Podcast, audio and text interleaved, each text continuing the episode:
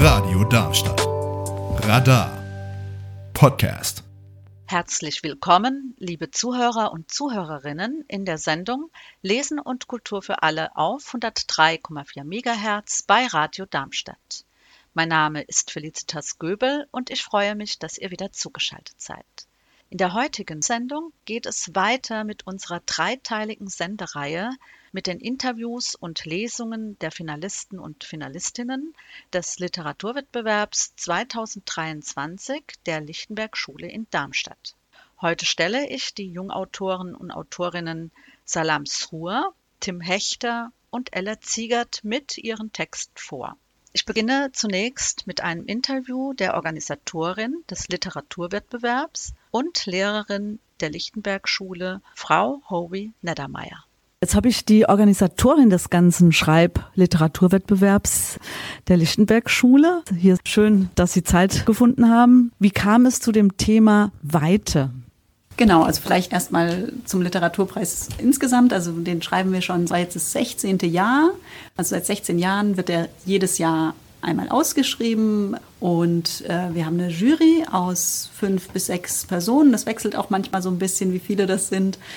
Und in dieser Jury überlegen wir uns meistens schon nach dem letzten Literaturpreis, was wir vielleicht für Themen interessant fänden für das nächste Mal. Mhm. Dann vergeht so ein bisschen Zeit und so im Dezember rum. Meist, also dieses Mal habe ich so gemacht, dass ich eine E-Mail rumgeschickt habe mit drei Vorschlägen und dann haben wir darüber abgestimmt und weiter ist es geworden. Und wie lange im Voraus wird dann das rausgeschrieben? Also äh, wie lange haben die Schüler Zeit? Die Ausschreibung beginnt im Januar und endet zu den Osterferien. Das war ja dieses Jahr Ende März. Und dann hat die Jury Zeit, die Texte zu lesen und zu sichten. Und es gibt dann eine Jury-Sitzung. Wer genau sitzt in der Jury? Sind es ausschließlich äh, Fachschaftslehrer in Deutsch oder sind da auch eventuell Autoren oder Autorinnen dann noch mit vertreten? Die Jury besteht hauptsächlich aus Lehrkräften. Wir haben ähm, auch ehemalige Kolleginnen dabei. Wir versuchen auch die Vorjahresgewinner mit dazu zu bekommen. Das klappt leider manchmal nicht immer, weil die Jüngeren schreiben ja noch und die, die dann schon die Schule verlassen haben und da zur Verfügung stehen würden, ohne quasi selbst betroffen zu sein, äh, sind manchmal nicht mehr greifbar. Aber wenn das geht, dann haben wir die auch dabei. Genau, und wir haben äh, eine Autorin, das war viele Jahre war das Frau Bayerlein gewesen, die ist dann altersbedingt hat sich zurückgezogen und seit letztem Jahr unterstützt uns ähm, Ilona Einwohlt, die auch hier in Darmstadt bekannt ist durch Huch ein Buch, natürlich, ja. Und was sind denn die Kriterien? Also einmal achten wir natürlich darauf, dass das Wettbewerbsthema ersichtlich ist im Beitrag, dass es da einen Bezug zu gibt.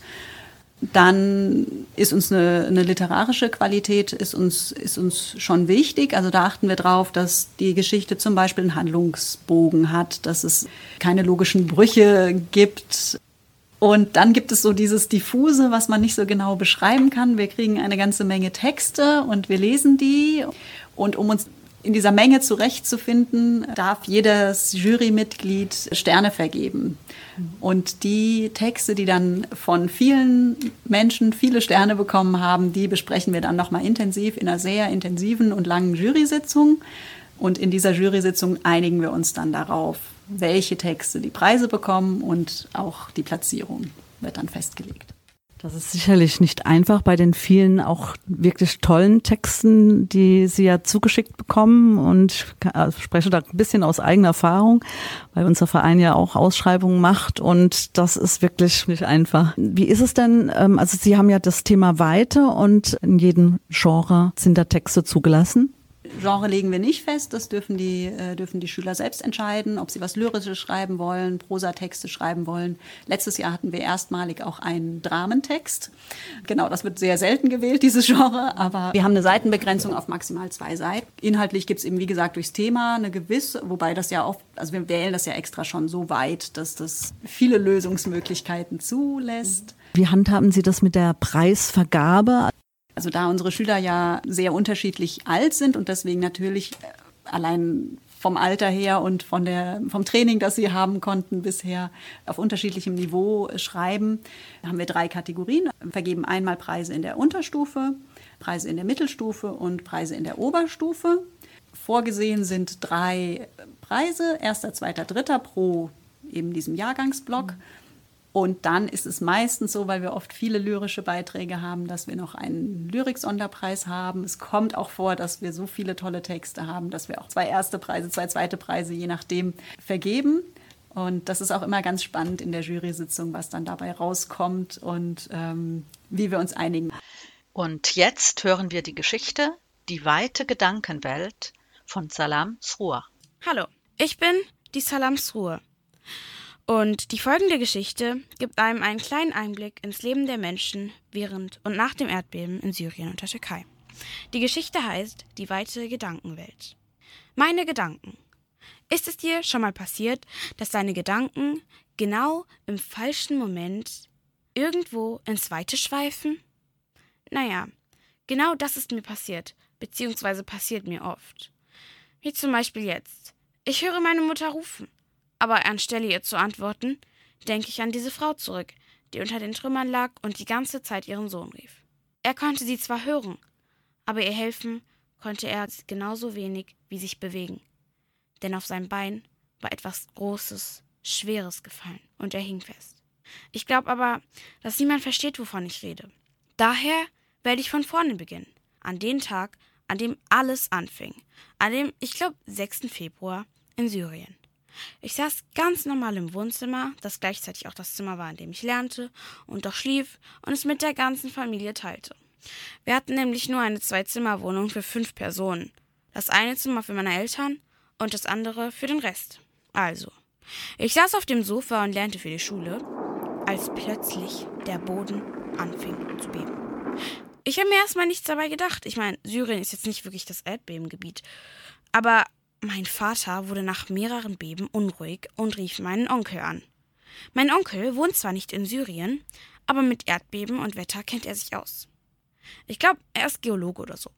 Er riet uns, dass wir uns, sobald irgendetwas auf den Boden fällt, unter einem festen Mo Möbel in Sicherheit bringen können. Rausgehen wäre nämlich gefährlich, weil wir im zwölften Stock wohnen und das Beben, während wir die Treppen runtergehen, stärker werden kann und es dann zu spät für uns wäre und ein Aufzug kam mir nicht. Und tatsächlich, wenige Minuten, nein, Sekunden später fingen die Lampen an zu flackern. Mein Vater sagte, wir sollen uns unter den großen Esstisch verstecken. Er wolle noch Essen oder Wasser oder so holen, falls, falls wir hier festhängen. Alle hörten auf ihn. Nur ich blieb sitzen und dachte über die Schule nach. Die ganze Zeit schweifen meine Gedanken ins weite Meer der Gedanken. Es ist nicht mal meine Absicht. Aber es passiert einfach. Dann denke ich über etwas nach und bin ganz weit weg von der echten Welt. Dieses Mal dachte ich über einen Ausflug nach in der Schule und den strengen Anweisungen der Lehrer. Ich bin so weit mit meinen Gedanken, dass ich nicht mal bemerke, dass meine Mutter mich anstupst. Erst, als sie es fester macht, wache ich aus meinen Gedanken auf. Alle sind unter dem Tisch, außer mein Vater. Ich krieche auch zu ihnen runter und schon fällt die erste Lampe. Das ist aber ein richtiges Erdbeben. Plötzlich höre ich meinen Vater stöhnen. Ich stehe auf, um zu sehen, was passiert ist. Erschrocken halte ich mir die Hand vor dem Mund. Mein Vater lag auf dem Boden und die Küchentheke mit dem ganzen Geschirr ist auf ihn gefallen. Er sagt mir, ich soll mich nicht um ihn sorgen und das Essen zu meinen Geschwistern bringen. Das tue ich auch, aber anstelle bei meinen Geschwistern zu bleiben, wie er es wollte, gehe ich wieder zu ihm und versuche, die Theke anzuheben. Es gelingt mir dann letztendlich mit dem Fuß und ich will wieder aufstehen, als der Boden unter mir sinkt. Mein Vater ruft, ich solle unter den Küchentisch gehen, da es zu spät wäre, zum Rest der Familie zu gehen. Aber er passte nicht unter den Tisch und sagte, sagte, das schaffe er schon. Und und genau in dem Moment fiel die Decke. Ich weiß nicht genau, was danach passiert ist, weil, wenn ich dem Arzt richtig zugehört habe, mein Gehirn diese bösen Erinnerungen verdrängt hat. Aber man kann sich eigentlich auch denken, was passiert ist. Wie ich gerettet wurde, weiß ich auch nicht mehr. Ich, ich weiß nur, dass ich, dass ich dann auf einer Liege aufwachte und, und meiner, meiner Tränen und blutüberströmten Mutter ins Gesicht sah. So landeten wir dann in den Zelten. Dort mussten wir uns mit zwei fremden Familien ein Zelt teilen. Es war so kalt dort und es gab so viel Arbeit. Jeder hatte sein Zuhause oder gar alles verloren und musste jetzt hier leben. Aber zum Glück hatte ich noch meine weite Gedankenwelt, in der mein Vater noch lebte. Sie hörten die Geschichte Die weite Gedankenwelt von Salams Ruhr. Frau Hovi-Neddermeier berichtet uns nun die Gründe für die Preisvergabe zu ihrer Geschichte. Zu Salams Geschichte, das klingt sehr nach biografischer Geschichte, was mich sehr berührt hat. Genau, also das haben wir häufig, dass sich Schüler mit, mit aktuellen politischen oder äh, weltgeschichtlichen Themen auseinandersetzen. Salams Text setzt sich mit dem Erdbeben in Syrien auseinander und in dem Text wird die Weite zu einem Fluchtort vor der Realität. Und das war dann letztendlich für uns auch der Ausschlag zu sagen, dass der Text preiswürdig ist. Auf jeden Fall. Und ähm, es ist super spannend, wie viel Interpretation in dem Thema Weite steckt. Kommen wir nun zu dem Finalisten Tim Hechler. Hallo, ich bin der Tim Hechler und ich werde euch heute meinen Text Gedankenpost vorlesen. Ich wünsche euch dabei viel Spaß. Unerwartet hallte die Türklingel durch die von Morgenlicht getränkten, mit müden Jalousien verhangenen Zimmer meines kleinen Apartments. Unerwartet. Ja, so ließ sich auch das bezeichnen, was vor der abgenutzten Wohnungstür mit Engelsgeduld auf mich wartete. Es war klein und kantig, die Körper faltig und vernarbt, an einer Ecke durchnässt, trotz sonnigem Frühlingswetter, in bunte Rüstung gehüllt. Trotz seiner Größe thronte es stolz über meiner bräunlichen Fußmatte, als gäbe es keinen Ort, den es lieber besetze. In halbe Schlaftrunkenheit verhüllt, nahm ich den Reisenden in mein Zuhause auf, erfüllt von den Fragen woher und warum. Es war nicht schwer, nein, sogar überraschend leicht, und ließ sich höflich zu Tisch bitten. Zügig zog ich die schweren Rollläden hinauf, die die Wohnung noch vor wenigen Minuten in ein wohliges Zwielicht tauchten. Jenes Zwielicht, das man als Kind gefürchtet, mit dem Alter jedoch verschlafen lieben gelernt hatte. Mein Gast verblieb während dieser wenigen Minuten auf dem Wohnzimmertisch, wie jenes Dunkelheit fürchtende Kind, das dem Erwachsenen voll Neugier bei seinen Tätigkeiten hinterherblickte, voll Freude, trotz vollständiger Unwissenheit. Doch die Neugier sollte bleiben, denn ich entschloss mich zu frühstücken, bevor ich mich weiter mit dem bunten Besucher befasste. Eine warme Brise zog durch das Küchenfenster, es würde ein netter Tag werden, dachte ich, während ich zwei Toastscheiben abenteuerlich in die Tiefen des Toasters stürzen ließ und die Marmelade heroisch auffing, welche mir, aus dem Kühlschrank fliehend, in die Arme fiel. Erschreckt durch eine rauschende Kaskade aus warmem Kakao stolperte ich ungewiss in Richtung Balkontür, fand Halt an dem weißen Plastikgriff und ließ mich erschöpft auf den hinter jener stehenden Klappstuhl sinken, während ich die braunen und beigen Häuserdächer überblickte. Wächter einer erwachenden Morgensonne. Was musste der Besucher wohl von mir denken? Vielleicht amüsierte er sich heimlich und kicherte verlegen in seinen bunten Gewändern oder trippelte ungeduldig mit seinem nassen Fuß auf dem glatten Holz des Wohnzimmertisches, in der Hoffnung, mit einer baldigen Reaktion von seinem stillen Gastgeber zu rechnen. Viele Möglichkeiten, Stimmlagen und Dialoge wanderten karawanengleich durch die Wüste meiner Gedanken. Manche erfüllt von Freude, andere von Unbehagen. Alle jedoch waren sie auf der Reise. Wohin? Wer weiß, in die Weite, schätzte ich. Dorthin, wo mein verhüllter Gast gewesen war. Der Tag schritt langsam der Mittagszeit entgegen, als ich mich endlich an den nun hell erleuchteten Tisch setzte, dem Reisenden gegenüber, der respektvoll in der Tischmitte verweilte, auf ein Zeichen der Konversation wartend und von reiner Vorbehaltslosigkeit erfüllt. Doch er würde weiter warten, denn kein Wort verließ mich in diesem Moment. So saßen wir da in stiller Einheit, mit dem Blick auf den jeweils anderen gerichtet, wenn man die zwei kleinen Dellen an seiner linken Seite als Augen ansehen konnte. Ich räusperte mich ein, zwei, dreimal, beugte mich nach vorn, wollte den Mund gerade öffnen, doch da hörte ich ein helles Zwitschern. Ein Rotkehlchen hatte sich mit ausreichender Distanz zu uns auf den kleinen Pflaumenbaum, der auf dem Balkon seinen Platz gefunden hatte, gesetzt und trillerte versöhnliche Töne in Richtung unserer stillen Zusammenkunft. Vielleicht kannten sich die beiden Gäste. vielleicht auch nicht. Die Anonymität fand ich durchaus charmant, und drum schloss ich für zwei Augenblicke die Augen und ließ die fremden Melodien durch meinen Geist wandern. Währenddessen verstummte der bekannte Großstadttumult gänzlich, als hätte er seine eigene Unhöflichkeit der Situation zuliebe eingestellt, und zurückblieb das seichte Heulen der Winde, das sich, wie ein reisender Sänger, dem lauten Spiel des roten Musikanten anschmiegte. Es entfloh mir ein zufriedenes Lächeln, nur ein Kind der Ironie und des Zufalls, die uns hier zusammenbrachten, wie eine Familie, die zusammen am Esstisch sitzt. Jedoch waren wir keine Familie. Wir waren Fremde, Reisende unseres eigenen Lebens, Wesen voll stummer und lauter Kuriosität. Wenige Momente später trennten wir uns. Die Stadt tönte wieder, das Rotkehlchen segelte schweigend der Mittagssonne entgegen. Nur ich und der Gast verblieben und blickten dem kleinen Vogel sehnsuchtsvoll nach. Jedenfalls ging ich davon aus, dass der Fremde, mit seiner rechten Seite von warmen Lichtstrahlen beschienen, dies ebenfalls tat.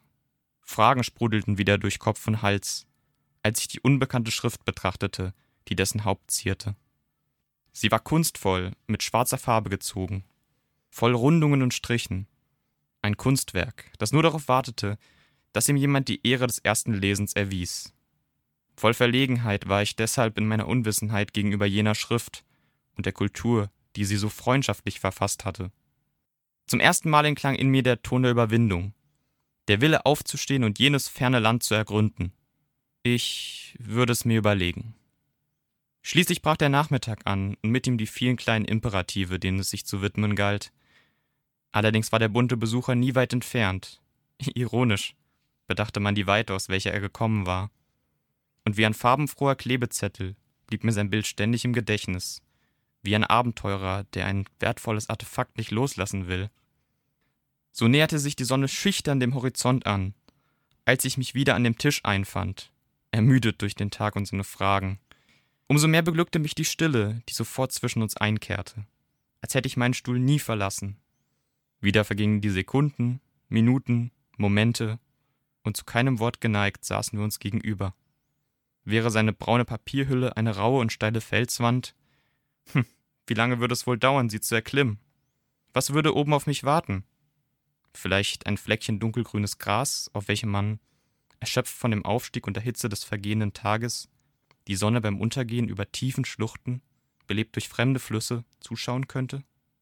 so wie wir es nun durch die müden Fenster der Wohnung taten.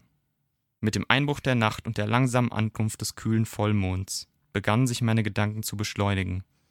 Erst in spielerischem Zickzack, dann in Kreisen, als wären sie selbst kleine bunte Monde, die den Reisenden umrundeten. Je mehr das blendende Mondlicht uns ummantelte, desto schneller wurden sie. Kling, machte es plötzlich. Kling, ertönte es erneut. Zwei der kleinen Himmelskörper mussten kollidiert sein und kreuzten tapfer ihre Degen am Nachthimmel meines Verstandes. Kling, kling, kling. Das metallische Klirren wurde frequenter, hastiger, während meine Hand langsam damit begann, meinen Besucher wie eine Viper zu umschlängeln. Nun wusste ich ganz genau, welche Einfälle dort um Leben und Tod fechteten, und mir blieb nichts anderes übrig, als die Zuschauerrolle einzunehmen. Kling, kling, kling, kling, kling. Aus dem gesitteten Tugendgestechte wurde ein hitziger Schlagabtausch. Tsch, machte es, denn mit einem kämpferischen Knistern schmolzen ihre Klingen, während meine Hand das bunte Gewand meines Gegenübers packte. Wusch! Immer heller wurde es, als meine zweite Hand sich erhob und scharf wie eine Klinge auf den Gast zuschoss. Ich konnte nicht denken, nicht einmal meinen Blick aus blassem Entsetzen abwenden, geschweige denn, dass ich wusste, dass ich dies überhaupt wollte. Es lag nicht mehr in meiner Hand. Flamme um Flamme entstieg den Kämpfern. Heller und heller wurde das Licht und tiefer und tiefer fiel ich in eine paradoxerweise eiskalte Trance.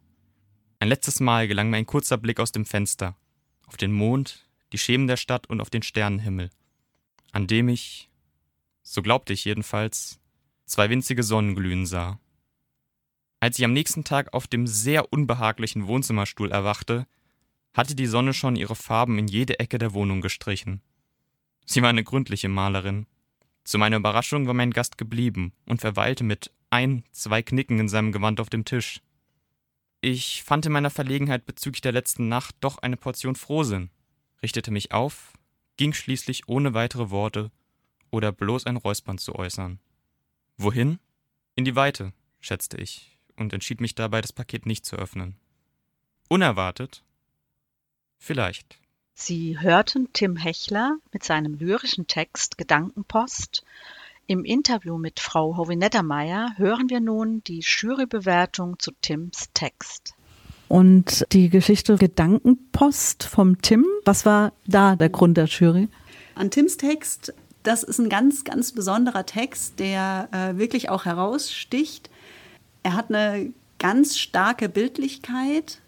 Es bleibt ganz, ganz lange unklar, wer dieser Besucher ist, der den Ich-Erzähler besucht. Der Bezug zum Thema ist ganz wunderbar gelöst und es findet ein ganz spannender Dialog statt zwischen dem Besucher und dem Ich-Erzähler.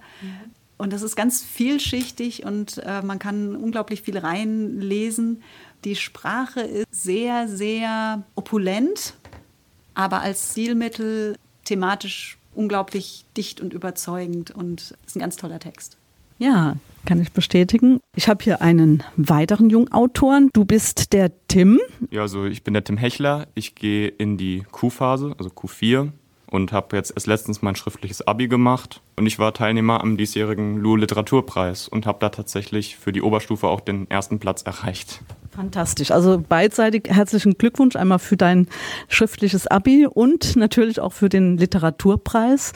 In welchem Genre war der Preis? Also der Preis ist ja immer nach einem Motto. Dieses Jahr hatten wir ja das Motto Weite und dazu habe ich im Prinzip meinen Text verfasst. Also eine Kurzgeschichte dann. Genau. Dein Titel war Gedankenpost und kann man das so verstehen als Gedankenreise? Also das ist eigentlich immer eine gute Frage bei meinen Texten. Ich überlege dann immer so ein bisschen, über was könnte ich schreiben. Und ich nehme dann eigentlich immer gerne so alltägliche Situationen. In dem Fall ja geht es ja um ein Paket. Und ich persönlich bin jemand, der oft Sachen bestellt, das kann man einfach so sagen. Und ich dachte, daraus mache ich einfach mal was Interessantes. Und ich war jemand, der zum Beispiel sehr beeinflusst wurde, könnte man sagen, durch den Expressionismus. Das hatten wir auch in der Schule. Und das fand ich interessant, dass er da viel mit Gedanken getan wird, mit inneren Monologen. Und das war eigentlich meine Intention dabei. Also einfach so eine alltägliche Situation jetzt eher in so ein ja, Gedankenexperiment im Prinzip überführen. Das kam durchaus auch rüber und im Text war ja auch ein Besucher beschrieben. Ich hatte es so verstanden, dass das ein Insekt war. Also das ist auf jeden Fall auch eine interessante Interpretationsmethode. Ich habe es jetzt ja gar nicht so wirklich erklärt, um was es sich da handelt. Meine persönliche Intention dahinter war ein Paket, dass es sich dabei um ein Paket praktisch handelt, was ich personifiziere in dem Sinne. Aber ich finde, das ist auch immer das Schöne an Texten, dass man ja auch immer Freiheiten hat. Und das ist ja dieser ganze hermeneutische Prozess des Verstehens, dass man einfach auch selbst sich seine eigene Meinung, seine eigene Sicht daraus bilden kann und daraus natürlich auch Erfahrungen ziehen kann. Und ich denke, das kann da jeder so sehen, wie er möchte. Das finde ich eine ganz tolle Sichtweise, vor allen Dingen, ähnlich wie bei der freien Kunst eben auch, dass die Bilder, jeder sieht was anderes in einem Gemälde und äh, ähnlich ist es jetzt hier in deinem Text und fand ich total spannend und ich fand es gerade auch für mich spannend. Ich habe immer überlegt, was ist das jetzt, was, was kann das sein, was für ein Insekt und also ich war irgendwie spezialisiert auf ein Insekt plötzlich, keine Ahnung warum, aber das ist ja wie gesagt dem Leser frei gelassen, ja. Also super spannend, also Tim, das hast nicht umsonst den ersten Platz errungen. Vielen Dank. Schreibst du noch andere Texte? Also hast du noch andere Genre, die du behandelst? Privat auf jeden Fall. Ich schreibe sehr gern Gedichte, muss ich sagen. Das mache ich wirklich gerne in meiner Freizeit. Ist auch so ein bisschen für mich so eine Auszeit, jetzt auch mit dem relativ stressigen Schulalltag. Mhm. Einfach sich mal da ein bisschen zu engagieren. Ich weiß nicht, da kommen einem manchmal Ideen und dann tut man das gern so ein bisschen in die Tat umsetzen. Das ist so, was ich nebenbei noch mache. Und falls mir was einfällt, eine Kurzgeschichte, aber da muss ich echt diesem Preis danken. Ich habe sonst nie wirklich geschafft, eine Kurzgeschichte zu beenden und das war halt schon jetzt mal so ein Anreiz, das mal zu machen. Das heißt, es war auch dein erster Preis grundsätzlich? Tatsächlich nicht. Ich hatte das Glück, muss ich an der Stelle sagen, letztes Jahr auch mitgemacht zu haben und da hatte ich den dritten Platz auch erreicht. Was war damals das Thema? Das Thema damals war frei. Da habe ich auch eine Kurzgeschichte verfasst. Sehr schön. Also zeigt sich schon aus, dass du ein absolutes Talent dazu hast zum Schreiben und da wünsche ich dir auf jeden Fall weiterhin Erfolg. Ja, und was war die Weite für dich in deinem Text? War es deine expressionistische Erzählweise, bei der man vieles hineininterpretieren konnte? Das einerseits würde ich sagen und andererseits auch vielleicht diese, also das habe ich so versucht damit auch zu vermitteln, diese Weite in dem Sinne, weil du hast ja so ein Paket und ein Paket stellt man ja oft von weit her, also bei mir ist es so. Und das war auch so ein Gedanke, dass wir da, dass man das so reinbringt, wo kommt dieses Paket her aus der mhm. Weite? Was ist diese Weite? Okay. Und dass man da auch so ein bisschen mit umgeht, so fremde Länder, fremde Kulturen und auch so ein bisschen yes. die Neugier dahin. Und hast du noch weitere Hobbys? Ja, also eigentlich außer Schreiben mache ich auch noch Gitarre nebenbei und bis vor kurzem habe ich auch noch Taekwondo gemacht. Ist jetzt wegen Abi ein bisschen flach gefallen. Ja, und sonst tue ich noch gern so Modellbau betreiben. Das sind so meine drei Sachen, die ich relativ gern mache. Modellbau, in welche Richtung geht das? Ich bin da deswegen auch Pakete relativ im japanischen Bereich angeordnet, also so, ich sag mal, Roboter und so typisch japanische Heldenfiguren will ich es einfach mal generell nennen, bin ich sehr viel aktiv am Anmalen und Modellieren, sagen wir mal so. Spannend. Okay, hast also sehr interessante Hobbys. Dankeschön. Vielen Dank, Tim. Zurück in unserer Sendung Lesen und Kultur für alle hören wir nun die Geschichte die Flut von Ella Ziegertz. Hallo, mein Name ist Ella, die Flut. Die Wellen schlagen über meinen Kopf zusammen und drücken mich hinunter, wo unsichtbare Fesseln mich zu ketten scheinen. Zu Ketten an die Dunkelheit, der ich so lange entronnen. Ich lächle. Ein letzter Atemzug verwandelt in tanzende Blasen. Wer weiß, was diese auf ihrem Weg noch alles sehen werden. Ich begrüße die Tiefe mit einem Nicken und der Gewissheit, dass diese Begegnung anders ist als alle vorherigen und dass ich nicht erneut werde entkommen können. Und ich breite die Arme aus, lasse mich einen Moment treiben, dann schließe ich die Augen. Ich habe erreicht, wohin ich schon immer gehörte. Null, eins, eins, null, Nullen und Einsen, Einsen und Nullen. Mehr braucht es nicht, um die Festplatte so viel leistungsstärker zu machen als mein Gehirn. Ein Blick in meinen Kalender zeigt mir, wie ich den Tag zu verbringen habe. Fotos zeigen längst vergessene und verblasste Momente.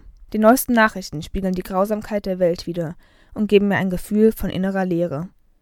Ein Druck lastet auf mir, der sich nicht in Worte fassen lässt. Ich habe alles, was ich brauche, und so viel mehr. Die Türen zur Welt stehen mir offen. Ich könnte alles sein und alles werden, was ich nur will. Und doch sitze ich hier und schaue untätig zu, wie Sekunde um Sekunde vergeht, wie die Tage verstreichen und sich nichts in meinem Leben ändert, während um mich herum alles brennt. Ein Druck begleitet mich durchs Leben, und ist er nicht da, so fehlt etwas. Der Druck ist mein stetiger Begleiter. Ich kann nicht sagen, wann er mir die Hand zur Begrüßung entgegenstreckte. Dieser Tag stand nicht in meinem Kalender. Vielleicht sollte ich diese Tatsache als Beweis gegen die Unfehlbarkeit des Systems sehen und mich daran erfreuen. Die Festplatte ist zwar leistungsstärker, doch nicht allwissend. Die digitale Welt hilft bei der Schaffung neuer Möglichkeiten, doch ist nicht allmächtig. Sie erleichtert mir und zahlreichen anderen den Alltag. Doch je weiter sie fortschreitet, desto schwerer wiegt der Druck. Er schlägt seine Krallen in mein Fleisch und verzieht den Mund zu einem hämischen Lächeln. Er spottet über mich. Sag mal, Schätzchen, was haben wir heute eigentlich erreicht? Nenn mich nicht so. Wieso denn nicht? Der Name passt zu dir. Du verhältst dich schließlich so, als würde dir alles geschenkt werden. Sorglos. Ist dir klar, dass das nie passieren wird? Aus dir wird nie etwas werden, du wirst ewig hier festhängen, nichts aus deinem Leben machen und einen bedeutungslosen Tod sterben. Auf deinem Grabstein wird es heißen, geliebtes Kind. Eine scheinheilige Lüge verbietet die Höflichkeit doch eine treffendere Beschreibung. Enttäuschung klingt gut, meinst du nicht? Nein, halt den Mund, sei leise. Ich bin das nicht und werde so nicht enden. Du irrst dich, du musst dich einfach irren. Der Blick in den Spiegel tut weh. Ich stehe neben mir selbst und schaue mich aus jüngeren Augen an, die zu fragen scheinen, was nur aus uns geworden ist. Eine Frage, die ich nicht beantworten kann. Noch immer bin ich ich, wenngleich verändert. Doch ist Veränderung nicht der Teil des Lebens, der es lebenswert macht, der uns zu Menschen macht? Und sehen wir nicht uns und den Menschen, die wir lieben, unendliche Male dabei zu, wie sie sterben oder ein Teil von ihnen aufhört zu existieren, um zu etwas anderem zu werden? Wer bestimmt also, dass ein Tod bedeutungslos ist wo doch die Stufe zu einem anderen Selbst sein kann, die es zu überwinden gilt. Wieso habe ich solche Angst vor dem Ende? Weil es für dich bloß noch eins geben wird, Dummerchen. Du hast Veränderungen seit Ewigkeiten besser gemieden als eine Katze das Wasser. Früher warst du anders. Du hattest Ziele. Doch hast du nie auch nur Anstalten gemacht, dich oder dein Umfeld anzupassen, um diese zu erreichen. Und schau dich heute an, blickst nicht mal mehr in den Spiegel, um deinen eigenen Fragen zu entrinnen. Der Druck spricht Wahrheit. Als kleines Kind schien die Welt so groß, die menschliche Existenz so lang und die Zeit, sie schlicht dahin.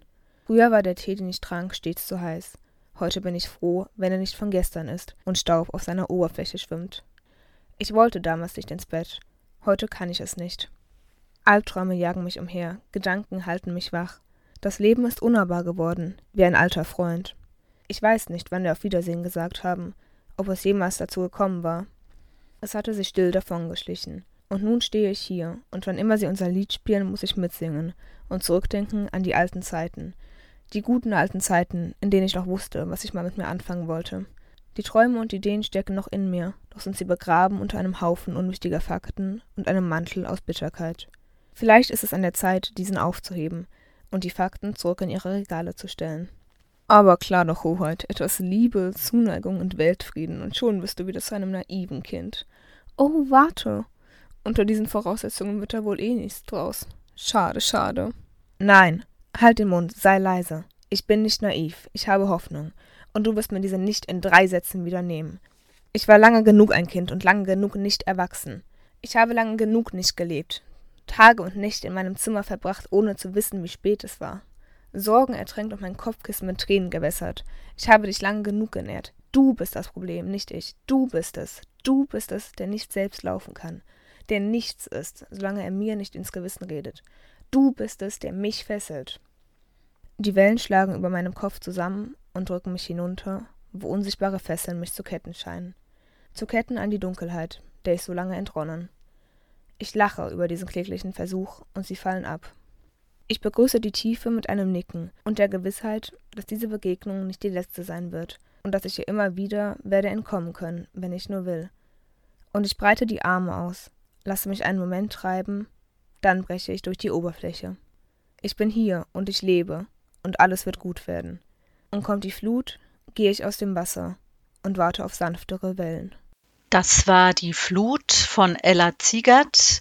Wir hören nun die Jurybewertung von Frau Hovi Niedermeyer. Und was mich auch sehr, sehr beeindruckt hat, war der Text von der Ella, weil sie da auch den Text in einen inneren Dialog gesetzt hat und diesen Druck, wie sie es bezeichnet hat, also diesen Zwiespalt oder diese innere Zerrissenheit personisiert hatte. Und das fand ich also besonders schön. Und was war da der Grund von Seiten der Jury? Genau, also wie gesagt, man hat immer wieder Texte aus der Menge, die dann herausstechen.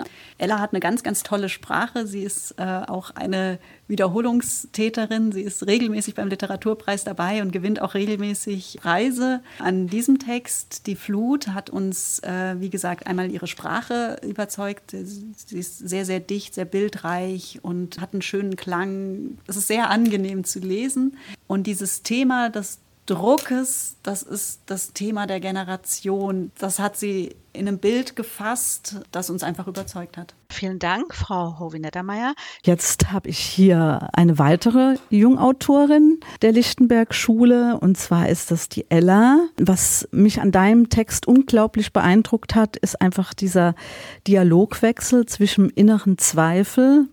Du hast es mit Druck ausgedrückt, dem inneren Druck. Ja, genau. Also wir haben da dann diesen inneren Druck, beziehungsweise eigentlich ist es so dieser Selbstzweifel. Ich habe dem Ganzen eine Stimme gegeben. Ich habe es als Druck bezeichnet, weil der einem ja eigentlich konstant ins Gewissen redet ähm, und man damit immer so ein bisschen gestresst ist und sich halt irgendwie diesem Ganzen ausgesetzt fühlt. Dann haben wir es in so einen Monolog gepackt, ähm, einfach um das Ganze so ein bisschen besser darstellen zu können, sag ich mal. Es ist ja fast auch sowas wie ein Dialog, Monolog. Also man spricht ja mit sich selbst und das ist so diese innere Stimme, die du da quasi äh, über deinen Text verbildlicht hast. Und das fand ich einfach total spannend. Und was ich auch ganz toll fand, dass letztendlich die Person besiegt wurde oder sich selbst besiegt hat. Also sich nicht von diesem inneren Druck oder dem inneren Zweifel hat unterdrücken lassen. Und das fand ich sehr schön. Also so dieses, ich sag mal auch dieses positive Ende. Und es spiegelt meines Erachtens ganz viele Menschen, weil uns allen geht es so. Wir haben alle diese inneren Zweifel, der eine mehr, der andere weniger. Der, manche können damit super gut umgehen, manche haben Schwierigkeiten Und Thema Weite, das würde mich jetzt auch nochmal interessieren. Was spiegelte da die Weite? Also tatsächlich habe ich mir vorher wirklich wenig Gedanken dazu gemacht und ich hatte einfach losgeschrieben und dann einfach geschaut, dass so ein bisschen zum Thema passt. Die Weite wird jetzt so eher gespiegelt durch diese Weite an Möglichkeiten und dann auch, ich sag mal, Überforderung, sodass man nicht weiß, okay, was genau soll ich in dieser Welt, was genau soll ich jetzt hier machen, was ist meine Aufgabe.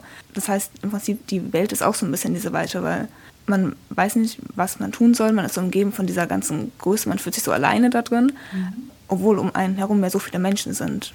Und am Ende geht es darum, einfach, dass man lernt, okay, ja, es gibt diese Weite an Möglichkeiten, aber es ist auch nicht so, so relevant, was genau ich mache, solange ich dann am Ende glücklich bin mit dem, was ich tue. Genau, diese Weite, diese Fülle an Möglichkeiten, die es gibt, die einem dann doch dann wieder quasi irritiert und man gar nicht mehr weiß, wo steht man eigentlich jetzt, wo will ich hin.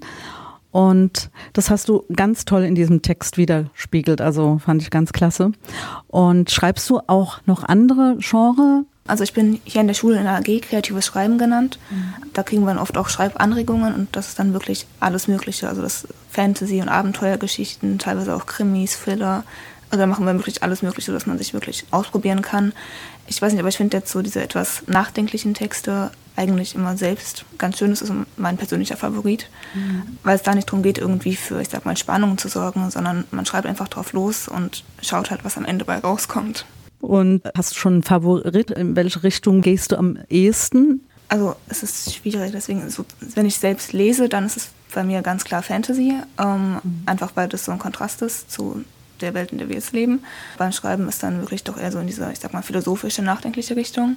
Es macht mir einfach Spaß, weil dann kann ich mal so alles rauslassen und dann beim Schreiben ergeben sich so neue Gedanken, neue Möglichkeiten. Und irgendwann ist es gar nicht mehr so, dass ich wirklich aktiv darüber nachdenke, was ich schreibe, sondern schreibe halt einfach und dann am Ende lese ich das und denke so, okay, es ist auch eine Möglichkeit, das so zu betrachten. Ich bin da nicht mehr so fixiert darauf, was genau ich mache, sondern es passiert einfach und es ist halt wirklich sehr spannend, sag ich mal. Das muss man auch können und so einfach drauf losschreiben, das ist auch, hat auch was mit Mut zu tun, einfach mal frei alles rauslassen. Und hast du sonst noch andere Hobbys? Also ich habe jetzt circa sieben Jahre lang Handball gespielt, musste jetzt zuletzt leider aufhören, weil es nicht mehr ganz geklappt hat zeitlich.